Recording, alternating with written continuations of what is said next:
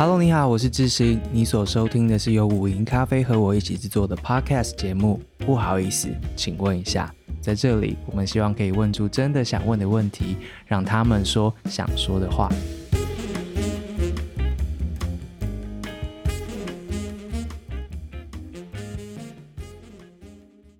Hello，各位不好意思，请问一下，听众朋友，大家好。今天你要收听的集数又是最近看什么？这一集呢，是我们共笔计划的第四集。选举到现在，你听到的这一天大概已经落幕超过十天了。但是，啊、因我也不知道用“落幕”两个字是不是符合现实，因为大家接下来就要跟着我们所投票的结果，然后呃承受这个结果四年。所以，嗯，好像也不是落幕，好像是很多事情的开始。但选举的激情大概是稍微冷却了一点了，大家也比较能够接受啊、我们接下来要面对的现实是什么了，这样子。这一次我们花了很多的时间，然后非常非常幸运的，透过共笔的这样实验性质的方式呢，得到了许多朋友们、听众们的投稿，而且你们来自于很多很多的国家。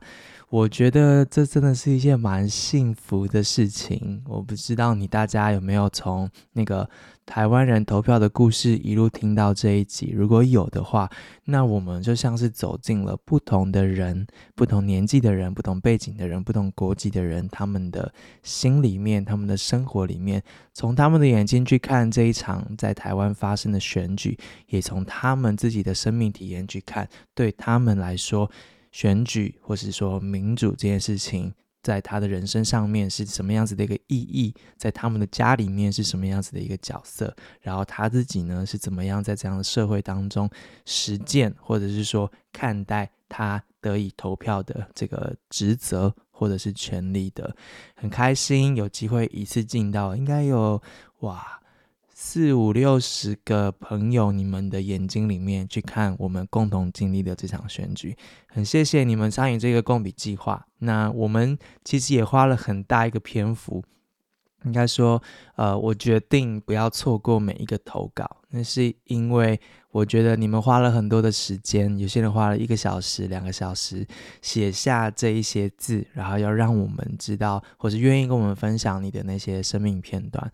嗯，对我来说都是蛮珍惜的一件事情。除此之外呢，也希望就是我知道，虽然选举时间点已经过了，现在做这个题目大概没有人要听了，但我是抱着一个记录的一个心情来记下二零二四年一月十三号的这场选举。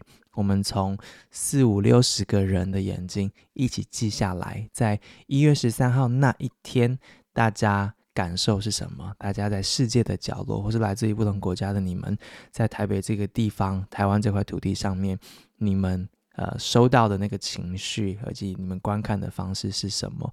对我来说，有一点像是那个纪录片的感觉，就是一次从不同的眼睛里面去收下那些片段，然后我们一起用四集。的方式，在这个时间点记下此刻大家的想法跟状态。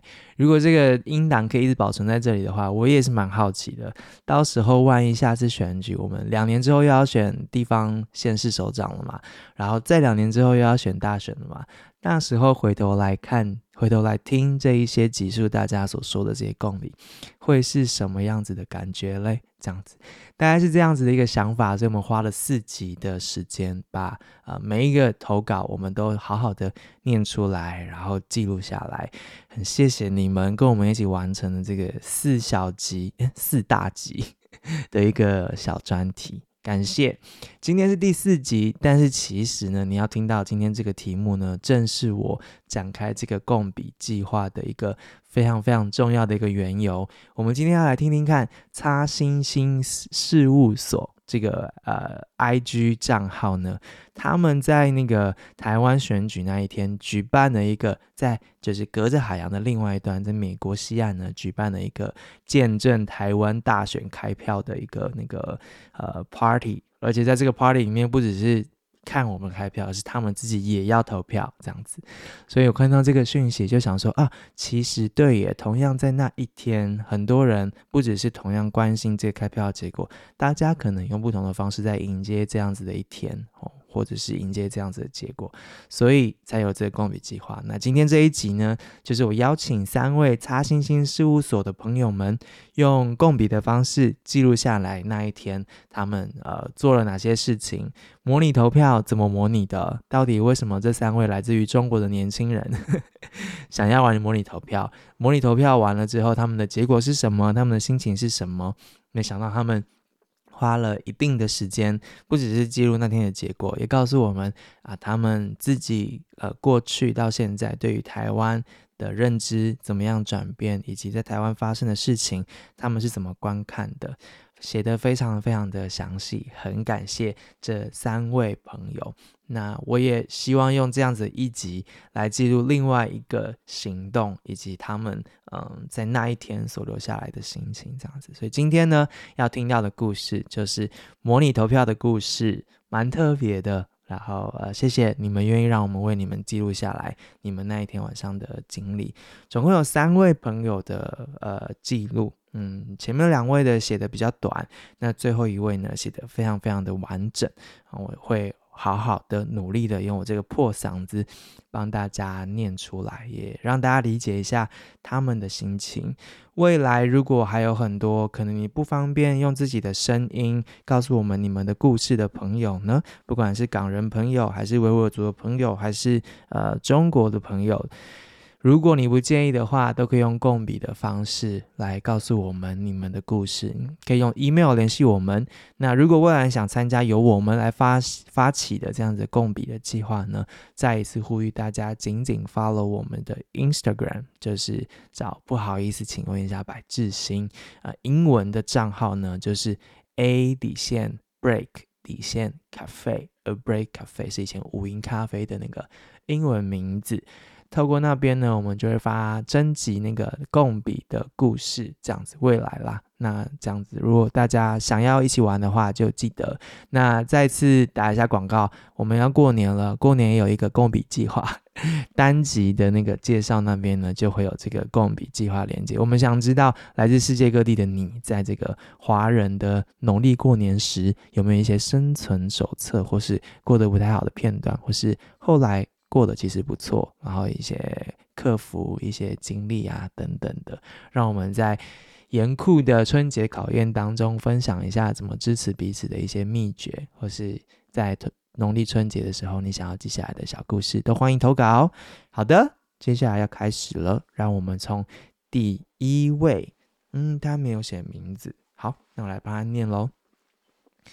我在一月十三号台湾大选投票当晚，和擦星星事务所的朋友们一同聚在一起，守夜见证台湾大选开票时刻。我在策划这场活动的时候，在思考我们需要做一些什么，才可以让我们作为灾包。他写灾包，不是我说，才可以让我们作为灾包，不再只是。不再只是各自分享一些我们对台湾大选的看法，或许可以真正的介入式的参与，从而带来更进一步的思考和启示，也是锻炼自己的实践力肌肉。我们是一群生活在加州湾区、向往自由的年轻人。我们中的大部分人都在中国长大，所以我们从来没有投过票，也没有参加过什么选举相关的活动。我们没有见过选票是什么样的，更不知道选总统的投票需不需要记名。于是我决定做一个社会实验，办一场模拟大选。我在网上找到了中选会的选举公报，在网上下载了。下载到了选票的样票，把它们通通打印了出来，然后研究选举站，就是那个投票所，选举站要怎么做，要怎么盖章，怎么投票，怎么唱票。我给每个参与者都准备了一个文件夹，上面写着台湾的一个县区的地名，里面装着其区域立委、政党不分区立委和总统大选的选举公报。我还做了平地和山地原住民的文件夹。最后呢，把呃，朋友们聚在一起的时候呢，我讲解了怎么去使用自己的这个选举包。朋友们纷纷表示好像在玩桌游。为了让每个人在看大选的时候有代入感，我估计是我故意设计每个人所在的区域不一样，鼓励每个人去思考，如果自己是一个大安区居民、金门居民，或者是山地原住民等不同人设时，视角和想法有什么不一样的。大家会去地图上看那块地方在哪边，会问原住民如果搬到了台北要怎么投票，会想连江县不是在福建吗？不过这样子的话，导致我们所有人的区域原住民立委票都没办法用，因为大家不在一个选区了。啊、不过反正也没差，这是一次非法大选。投票时出了好多状况，暴露了好多的问题，比如说。我们作为灾胞是没有中华民族身份证的，所以我们在进入模拟投票站的时候，需要自己想办法证明自己的身份。有的人公认自己是当年叛逃大陆的林毅夫，有的人把自己的照片和林志玲 P 在一起，有的人在网络上找到了中华民国的 ID 蒙混过关。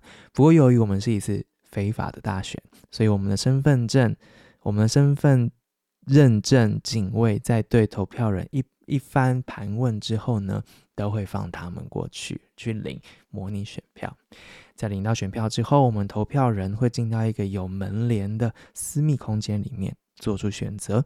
由于我们没有印章，我们就用红色的记号笔去画那个印章的符号。我还在空间里面贴了一张勾选选票的示意图，然而就如同真实的选举一样，即使你拼命的在教大家如何正确投票，并把指示图放在现场，还是有人投出五花八门的记号。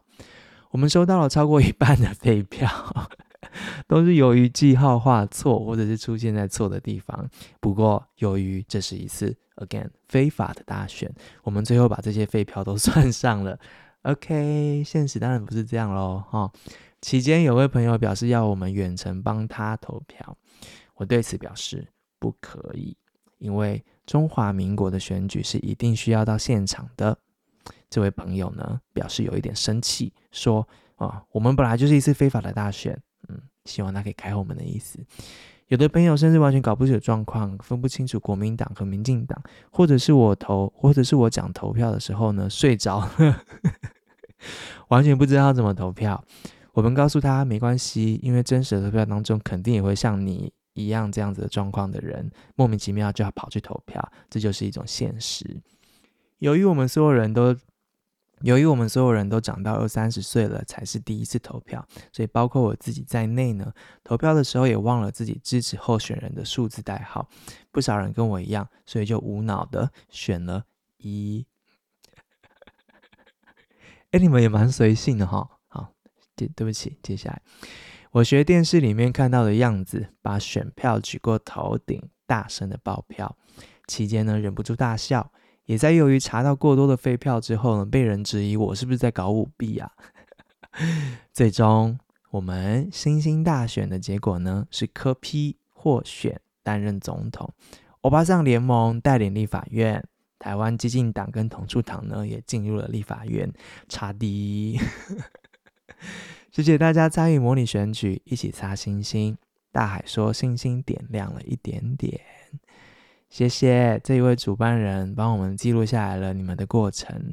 哎，你这个蛮特别的，你要不要变成一个教案呢？啊？啊，我不知道台湾的小我自己啦，我小时候是没有经历过这种事情的，就是就是对选举变成一次那个桌游的概念，好像可以，但这个好难哦，吼，要是做得好，真的好难哦。好的，选举好累哦，也不知道大家想不想玩这种桌游。好，下一位。来自于四川，他叫金丽，是吗？不是，经济，经济，经济，经济吧，经济。好，经济，四川人。昨天晚上我参加了湾区组织擦星星事务所的开票观选和模拟大选活动，整个过程我们都玩得很开心。与此同时呢，我却一直很紧张，一直到凌晨两点半左右，我看到总统和副总统的票开到一半，形势比较明朗，才好了一点。但是当时我算了一下，知道苗博雅和时代力量选上立委的可能性都不大之后呢，还是很失望。只是当时我跟朋友们在一起，所以我就没有说太多。这次选举，我一直在关注苗博雅，在生活中和社交媒体上都在努力的向其他人安利他，安利他，安利是那个直销那个安利，帮那个年纪比较轻的朋友们说明一下，还是帮大家介绍那个，帮大家大家身边的人推销苗博雅的意思。好，我是真的很希望苗博雅可以创造历史。今天下午我在家看了苗博雅选后的演讲，看哭了。并且终于想清楚我为什么喜欢看他质询和竞选的内容，因为他让我看到了一个有能力且有胆识的年轻人，在一个民主国家，想要让自己的社会变得更好的时候，要进行怎么样日复一日、年复一年的基础工作。他在选前最后一天演讲的时候也说，这一次重选立委和八年前第一次选立委的时候提出的诉求，其实没什么实质性的区别。这么多年，他的主张都没有变过。实际上，提出立场是相对简单的事情，难的是重复的讲述、拆解同样的诉求，八年甚至更久。并且让这个社会上不同年龄、阶层、政治光谱的人都愿意聆听和接受这些诉求，而这个过程中会有各种冲突，会有很多次的失败，甚至会有来自陌生人的死亡威胁，而这些都是政治工作的一部分。一个好的政治工作者要不断学习这个国家社会、政治、法律议题的细节。然后在遭遇这些危机的时候呢，沉着地运用自己的知识和经验去面对和化解危机。即使是一个有从政天赋的年轻人，也需要几十年的时间去不断思考和精进这个有效推进民主民意诉求的过程，最终才能担负起被民众选票委以的重任。我在看苗博雅的质询和竞选内容的时候，有一种在看一面镜子的感受。并且忍不住想到，从八零年代开始，几十年过去了，甚至在可预见的未来，中国有志士的青年人都不会有机会进行民主政治参与的练习。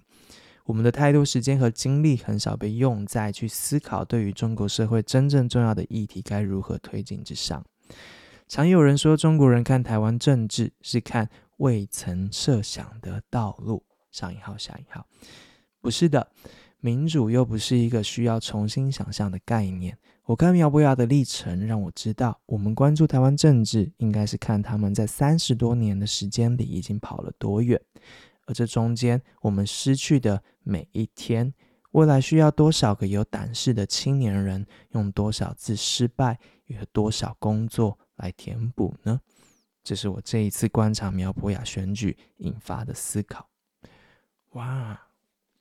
谢谢谢谢来自四川的经济，嗯，我我我的呃我的那个双亲之一也是四川人，所以我不会讲四川话，我也不会吃辣，但对我小时候会有领过四川同乡会的奖学金，攀关系，谢谢谢谢你谢谢你分享的这个深刻的这个思考，好，诶，希望没有被我听到哦，有机会的话。帮我们转一下给他，这是呃嗯，经济从他的竞选过程当中学习到的。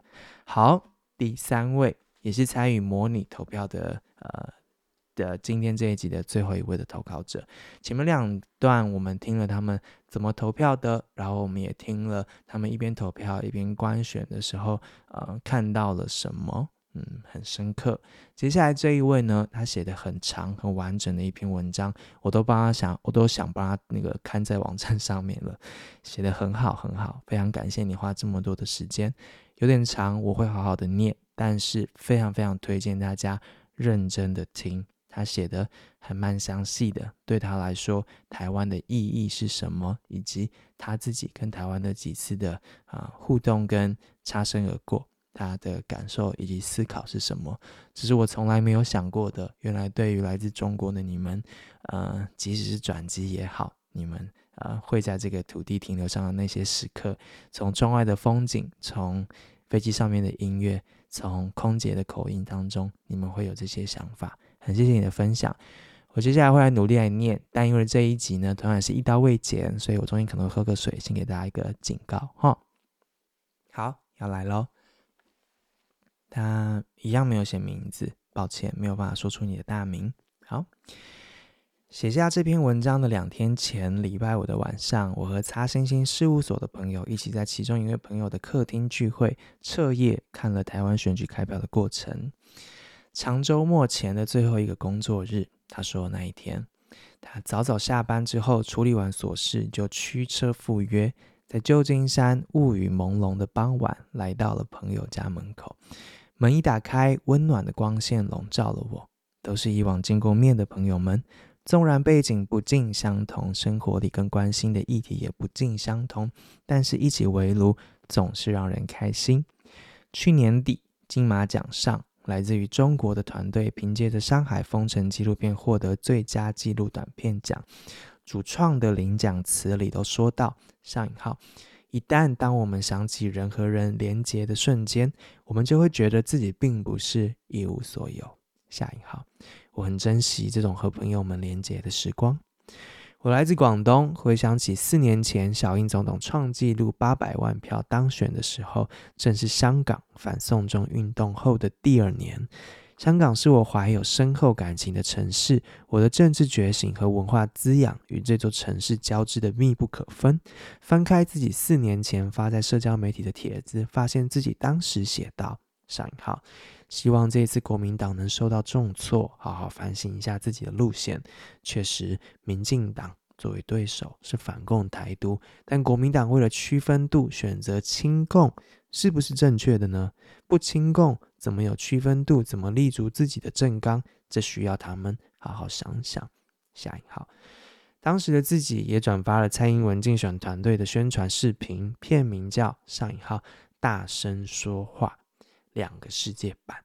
下引号，荧幕里。上下大黑边，随着旁白左右的画面，一一映出发生在香港的抗争与悲剧，以及台湾的宁静美好的生活。相映衬之下呢，旁白开始拷问观众：这些宁静美好的生活从何而来？这一次台湾人又会怎样做出他们的选择？这一次台湾选举前，社交媒体上早就布满相关的新闻和讯息了。来自于台湾的、来自香港的、来自中国或者海外离散的中国人的，纷纷扰扰不一而足。蓝白合是我最开始最认真干关心这次台湾大选的时刻。因为依原本的民调来看，蓝白的候选人只靠自己都不够民进党的候选人的支持率高。然而，他们一旦联合参选，则有极大的概率会翻盘。作为生活在海外的中国人，眼球中央是我原本最主要的了解台湾本地民生政坛的渠道。所以他们关台了之后，我对台湾的了解就只剩下了一些模糊的印象和名字，只知道民进党反共台独，所以呃，以及社会进步的立场是很确定的。国民党亲共促统，而且党内充满了保守势力与地方势力，和香港的同样颜色、同样爱派蛇斋饼粽、同样恐同、同样亲共、同样勾结乡黑的建制派如出一辙。括号。事实证明，确实这两个很类似。前阵子香港区议员选举只有百分之三十投票率，类似如今投票给国民党的比例。于是出于民进党啊，对不起，于是出于对民进党落选的担忧，我开始关注蓝白河的情况，盯着看了不少新闻和分析，然后在君悦酒店的记者会直播上笑出声来。所谓真诚才是最大本领。可是台上这些人油嘴滑舌、嬉皮笑脸，一个一个的前总统、县主席、市长，还有候选人，为了推卸责任，为了留住支持者，玩这些小学生的幼稚把戏。作为观众，只能说这戏剧效果拉满了，看得我乐不可支。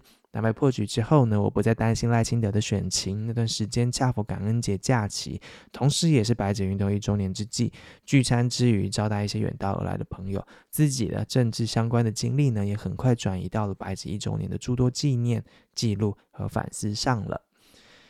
这是他说他自己的注意力转移的过程。好，接下来继续说。依稀记得柯文哲当初出道是借了太阳花运动的风当选了台北市长。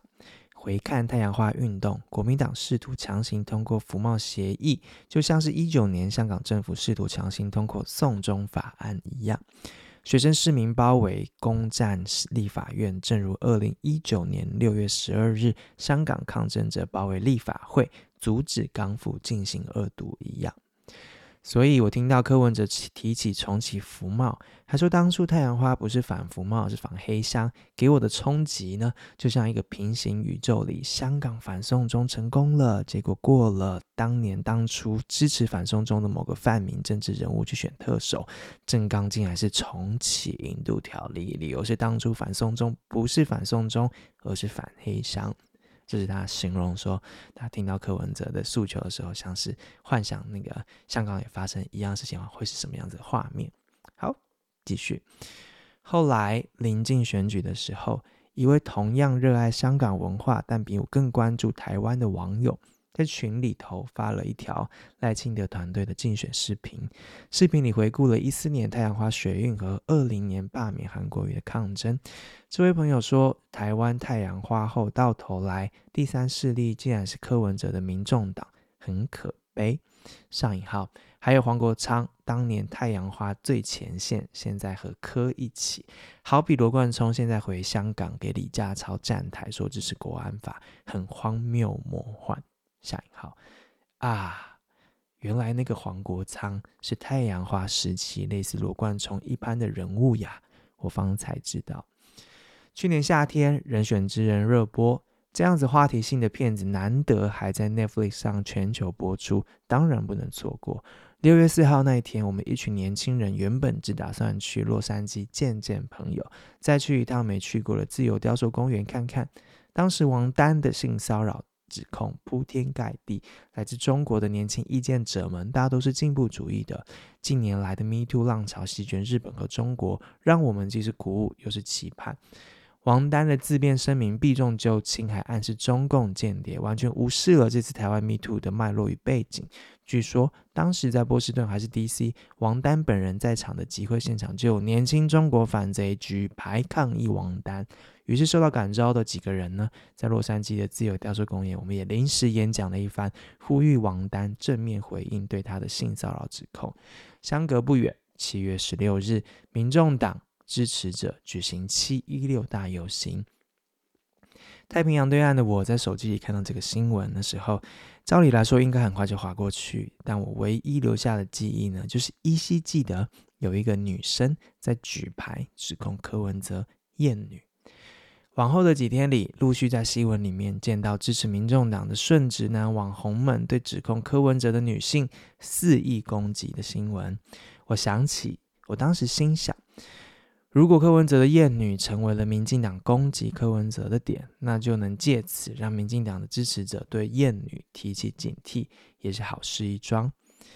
这是他回忆，就是过去这一年来，他对台湾政治的几次的关注。从呃柯太阳柯文哲说重启服贸，从 Me Too 的时候发生的事情，从人选之人的剧里面，然后还有七一六的民众党的大游行，这是他过去一年几次跟台湾政治的几次的互动。好，然后他参加了模拟的大选。那一天呢，他在旧金山的那个朋友客厅里，喊我们来的朋友说要举办模拟台湾大选的投票。他给每个人印刷了三张选票，以及每个人一份的文件夹，里头是某个选区的选民会收到的选举公报，包括了总统、副总统的候选人、区域立委的候选人以及政党票的参选政党。我去的晚了，到的时候天色只剩一点幽幽的灰蓝。留给我的也只剩下平地原住民选区以及连江县选区的文件夹了。一开始的时候，我觉得可能原住民会比较有趣，可是转念一想，我问：“哎，连江县是在什么地方啊？”连江县在福建省啊。哎，那听上去要更加有趣了。等到真的开始模拟投票的时候，扮演那个投票所警卫的朋友要验证我们的选民身份，他问我：“你叫什么名字？是哪里人？”我答道：“我叫习近平，陕西富平县人。”他惊道：“那你来这里做什么啊？”我说：“我在福建省上班啊。”习近平以前当福建省当书记是吧？对，是我如果没记错的话。好，他继续说：“在背完习近平青年时代就读过的书单之后，哦，因为他们要 verify 自己是不是那个人，这样子，所以他背了他那个青年时候读的书单。他挂号说背的时候都觉得尴尬。”好好奇哦，那个书单是什么？这是我 OS，对不起。好，他继续写。背完书单，警卫终于让我进了投票的帘子。我掏出选票，又掏出选举公报，在昏暗的灯光下仔细确认每个候选人的号码。短短的几分钟，我却觉得很漫长，心下不禁怀疑：我在里面会不会太久了？会不会让人觉得我怎么都没做准备啊？是不是应该更快投好？不然上面排队的朋友要等得不耐烦了。由于我们没有印章，我们必须自己在选票上面画那个印章的图案。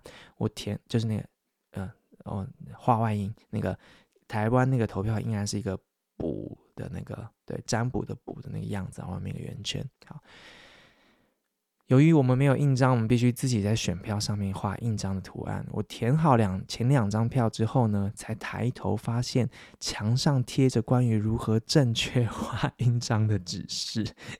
在原选票上尝试把原本打的勾改成印章的图案之后呢，我在最后一张的政党票上面投了习近平肯定会投的中华统一促进党。前两张的总统、副总统和区域立委票我都投给了民进党候选人，实在是小学生都能看出来别的几个有多不靠谱呢。投完票后呢，我坐在地毯上面，靠着 bean bag，就是那个懒骨头，等其他朋友投票。在 IG Story 上看到一个身处东亚的朋友，我还记得他上次说说我括号以及类似的来自中国的男反贼。嗯，他说我们他就是他那个东亚的朋友说。就是写投稿这个人说，总是想一些太宏大的事情了，而不懂得关注那一些细微的生活的身边的在地的事。但这一次，我就看到他在他的 story 里面和别人因为台湾大选吵了起来，而且大吐苦水。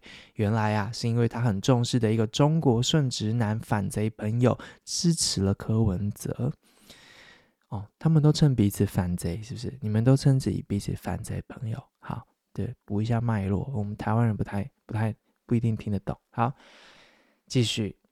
这边厢，我们的伯尼大选开票了。一个个的填错地方、画错图案，废票将近一半之多。民众党和民进党二比二平票，组织的朋友忍不住再喊了一次票，把废票也算上了。竟然是民众党五比三夺了总统宝座。他忍不住开始数落我们，怎么一个个把票投给投柯文哲啊？结果我们实话一说，民进党的三票正是在座的三位被他责怪的朋友投的。我们反过去质问他，他还说原本以为每个人都会投民进党，他心想要平衡一下，所以他投了民众党，这还导致关键一票让。民众党赢了总统票，挂号。其他参选的朋友还有靠星座分析候选人来投票的，所以这个结果真的不必太过伤心。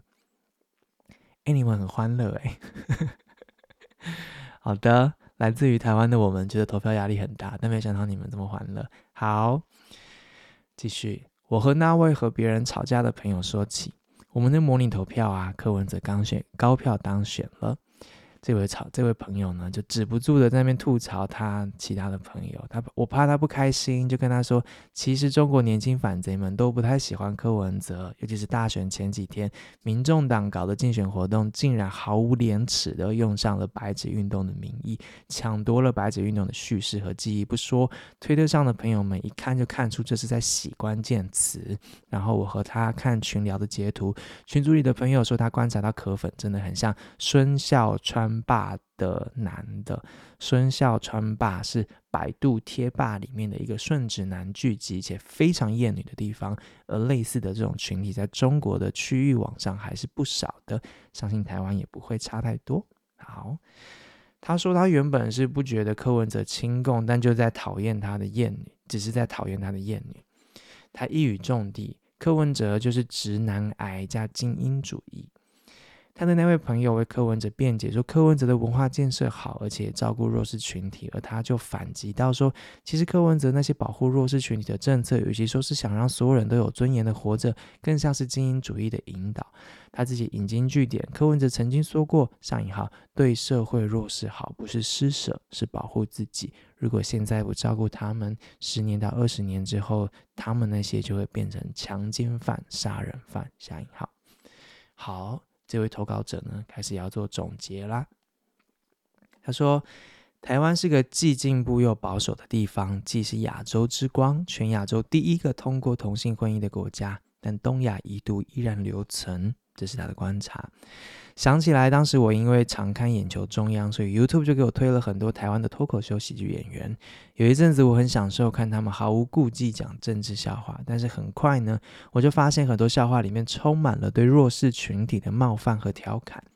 那个时候，他们会讨论脱口秀笑话有没有边界，边界在哪里？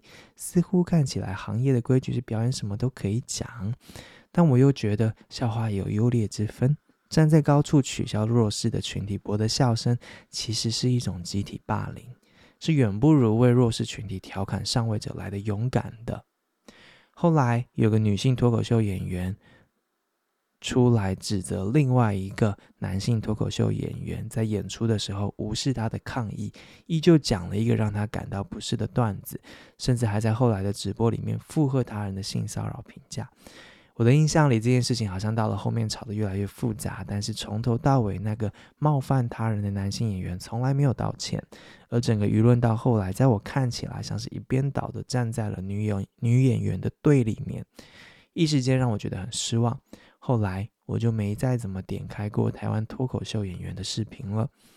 去年有一次去纽约听的著名的中国女权主义行动家吕平老师，他所牵头办的一个讲座。这个讲座上呢，邀请了台湾世新大学伍维婷老师来分享台湾的女权主义发展史。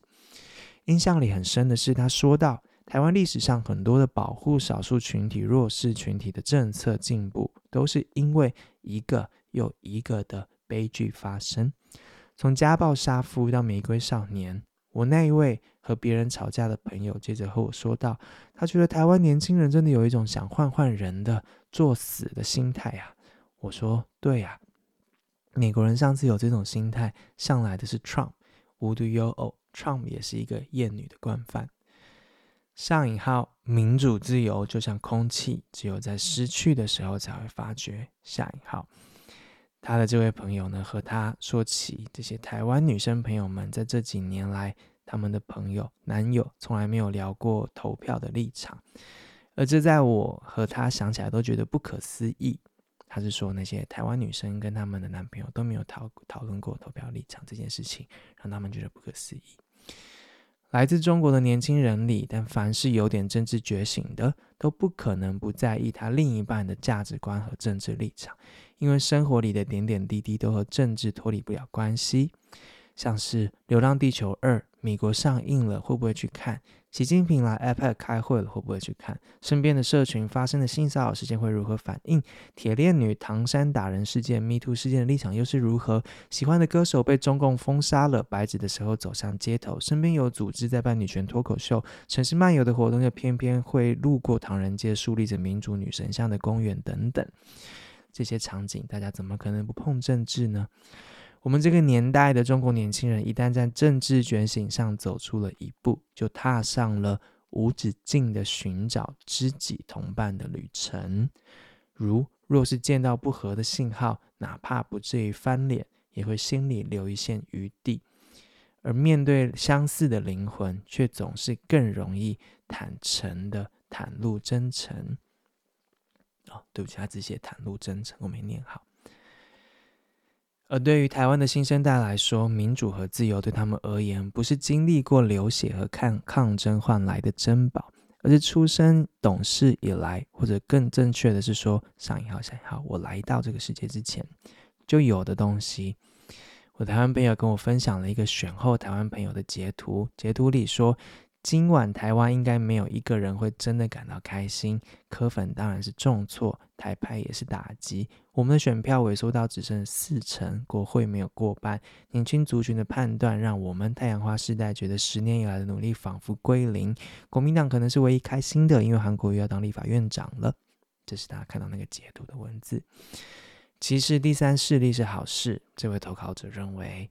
一个不那么像美国，而更像欧洲诸国的政党格局是好事，但为什么偏偏是民众党啊？作为一个出身敌国，作为一个出身 敌国、身在海外的他国民众，关注台湾大选的时候，必然首先考虑的是台湾和我最熟悉也最关心的中国的关系。国民党就不说了，很多支持柯文哲的人都说，括号是在群组里面当面争辩起来时候说的。柯文哲对中的柯文哲对中国的政策，其实只是沟通合作罢了，不是什么亲共。但是，就像推特上面李老师说的那样，真的了解中共哦，不了解中国和中国人的人都明白，什么沟通合作、互相尊重、谅解，都是不切实际的幻想。习近平每天都想统一台湾，只要他有机会，他就会动手。而十四亿中国人，就算现在可能有一部分意见分子，但绝大多数人已经被洗脑到两岸统一这样对他们毫无关系、毫无切身关系的事情，却是他们心里不容挑战的绝对信仰。只要中共开始动员、括号或者已经开始了，整个国家就会陷入狂热。这种事情不是第一次了。今年有很多海外的中国意见人士去台湾上引号下引号官选，而事实上，自古以来，中国的意见人士都对台湾同样有着不切实际的投射与期待。从最早的所谓上引号下引号民国派，以中华民国来。阴阳怪气批评共产党，再到后来把台湾当成华人民主范本挂号，或者最后的希望，以及有些时候难辨真心还是调侃的期望台湾反攻大陆的论调，台湾都是中国意见人士心里放不下的那一块上引号下引号素未谋面的故乡，仿佛台湾的反共叙事做得好，我们就离中国民主化近了一步。而一旦中国，而，一旦台湾民主自由受到侵蚀，我们也好像打败仗了一样懊恼哀嚎。这就使得每一次无论什么选举，只要不坚定反共反中的势力受到一定支持，就总让我们难免觉得失望。还记得选举前看到媒体采访陈建明。他说：“即便民进党对港人移民的政策颇有反复，但为了抵抗极权，还是会上引号下引号含泪投票给民进党。选举当天，台湾人不可以再公开发表选举相关的拉票言论。社媒上、社交媒体上，就有许多香港人和中国反贼们纷纷接力，号召大家上引号选对的人，走对的路。上引号。”但我后来越想，越来越想明白了，台湾其实本来就是台湾人自己的家，强求总是会失望的。台湾人能够愿意保卫家乡、抵抗中国，自然是好事，但强求不来。台湾人要是愿意投共了，也强求不来。抬头看了看我们的组织者，想起了他在唱票的时候严肃震惊的样子，我多少觉得有些难过。海外的离散离散华人们，我们都是漂浮流动的人，与所在的国土，我们是外人；与故国，却渐行渐远，渐渐不是一路人了。情寄台湾的时候，其实不就是在寄托我们对于故国的美好向往吗？前阵子回国探了家里人，来回飞机是坐的长荣航空，经停的台北桃园机场。嗯，好。每当飞机要降落台湾的时候呢，机舱呢总是会播放一首熟悉的旋律。仔细一听，我认出来是黄耀明的上引号四季歌下引号的旋律。起初以为这首歌是翻唱的周璇，后来分享，后来分享到了 IG，朋友跟我说，其实原曲是台湾的民谣《雨夜花》。那晚在旧金山的客厅里，我们在结果大致确定之后呢，我们就在客厅里盖上被子，伴着雨声睡着了。隔天醒来后的早晨里面，安静的有点笨拙懒惰，我便在电视上面放了这一首《雨夜花》的旋律，看着 YouTube 画面里面的飞机起落，我又想起那一次，呃，经过停在台湾的土地上时，我会特意的去拍。飞机窗外，停机楼上巨大的“青天白日满地红”的旗帜，在空中的时候，我会一直盯着台湾的土地，仿佛想从这一片鸟瞰的形状里看出什么东西来。可是转机没有管转过多久，我还是要离开。而离开的时候呢，我的思绪也往往不自觉地流到了接下来的目的地了。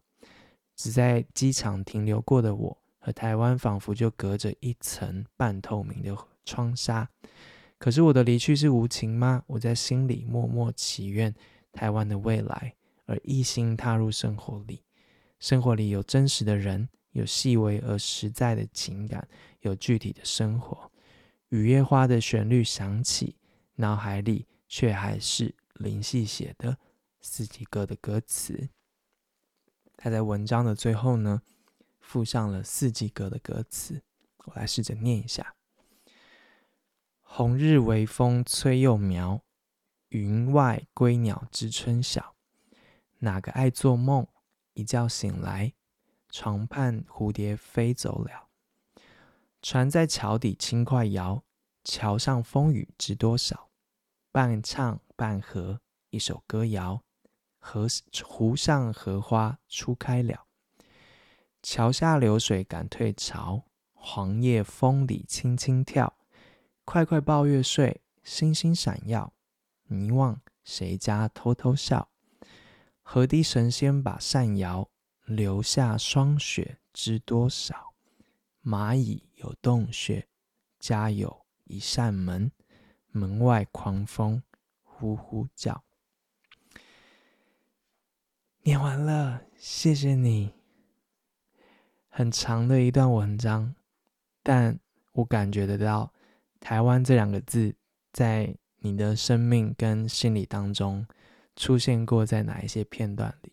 而你跟你的台湾朋友的对话当中，你记下来了什么？然后你记得了什么？还有你思考了什么？你不断的在台湾的语境里面，跟你的语境里面不断的转换对照，然后同时也加上你自己曾经来台湾转机的时候的那个感受，以及你现在离散到海外之后，你跟你的故国。嗯，彼此之间的感受，然后再分享给我们看你怎么观看这一次的大选。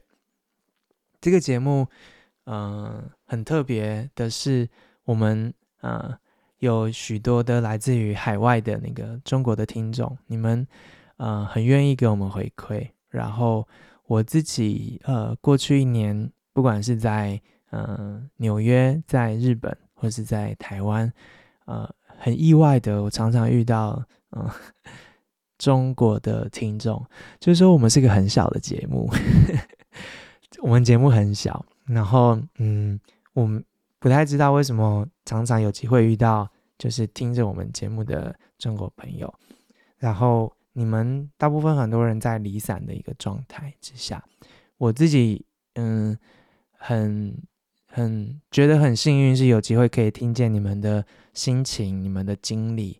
我想这是一个过程，就是呃，以刚刚的朋友的投稿来说，从政治觉醒之后，你们说接下来有一条无止境的寻找，呃的一段旅程。寻找的时候遇到很多人，然后你说，当你们呃确定了彼此是呃彼此所期待的灵魂之后，就会袒露真诚。我常常从你们的回馈感受到这件事情，嗯，我也不能说受宠若惊，但我也不知道，我们没有刻意的呃争取这件事情发生，但它就发生了，这是一种美好。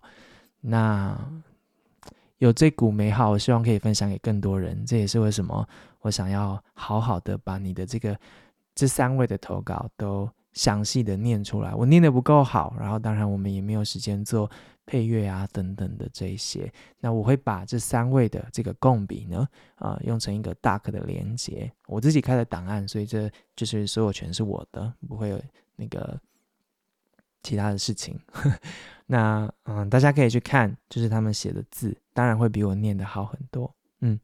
我不确定离散的感觉是什么。我们之前在报道者的时候，那时候也做过，呃，因为反修例运动而离开香港的大家，呃，来到了台湾，来到了英国，来到了各地，他们的心情。那接下来是白纸运动之后的大家，也很多润出去了。嗯，你们想要分享的话，我们随时愿意倾听，或者是为你们记录下来。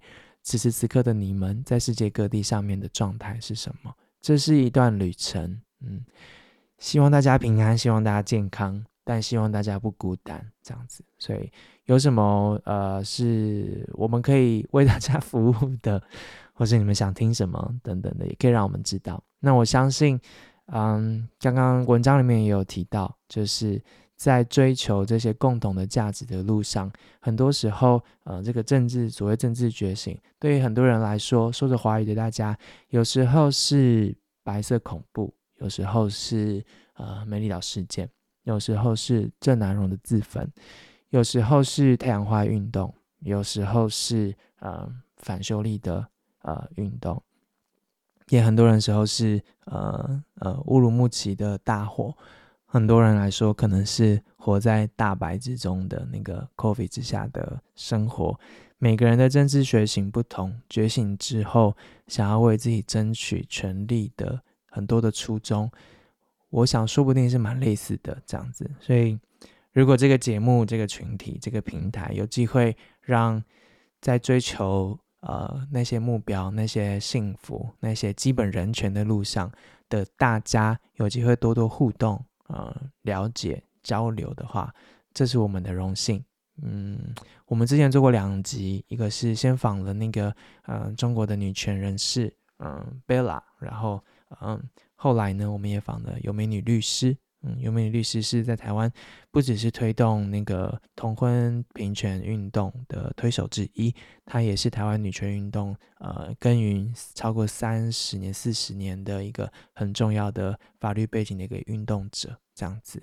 所以呃，两相映照之下，你会发现同样追求女权的大家，嗯，在不同的土地上，他们的 approach 有什么不一样，然后他们得到的回馈有什么不一样。这个在刚刚的投稿里面，我们都有听见。就是大家其实是希望有呃有机会是彼此互相理解跟参照的这样子。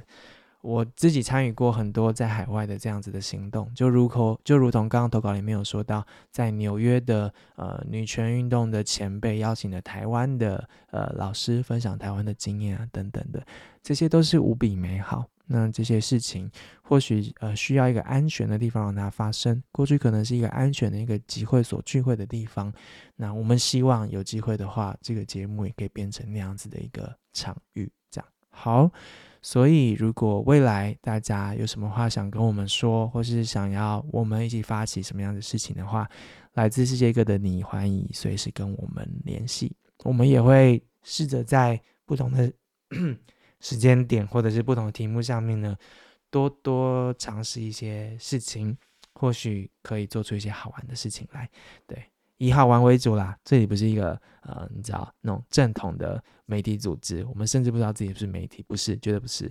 以好玩为主，以我们可以陪伴彼此为主。好的，再次谢谢参与擦星星事务所模拟投票的三位。你们第一次模拟投票结果，相当过程当中听起来是满满的挫折 以及乌龙，是吗？好的，没关系，多练习。我想我们台湾人也是一辈子都在练习的，所以千万不要气馁。希望你们越投越好，这是一个很好的祝福吗？啊，更重要的祝福是希望台湾人越投越好，越知道怎么投，好好成为一个专业的选民吧。选举的共笔计划四集到此呢，画下了句点，完成了，完成了。恭喜所有投稿的大家，恭喜我们制作团队，恭喜我的那个破嗓子。告诉我们，如果你们听完这四集有什么想法的话，好吗？我很想要听听看你们的。回馈，透过 Instagram 上面告诉我们，透过 email 告诉我们，或者是在 Apple Podcast 上面留言，在 Spotify 上面留言，我们都看得见，好吗？或者是你们可以把这些集数分享给身边的人，听听看他们有什么感受，也让我们知道。好哟，谢谢大家，再一次谢谢大家参与我们的共笔计划，希望大家觉得我们这个节目对你有一些些帮助，或是还算有趣，可以的话。抖内支持我们吧，嗯，海外的朋友有在问说怎么样支持我们，嗯，海外我们买书是可以寄过去啦，对，但嗯，还是说我们要不要去海外办一些见面会？我未来可能是有机会到首尔啊、日本啊的地方出差，我不确定诶、实体见面，然后大家抖内给我们嘛，我不确定，但对，我们需要大家的支持。谢谢你今天的收听，而且听到了最后。如果你真的听到这些话，很了不起，因为一不小心竟然又录了五十三分钟，中间吞口水的部分相当抱歉，因为这一集一刀未剪，一次就这样录出去了。很谢谢大家，下一集再见，拜拜。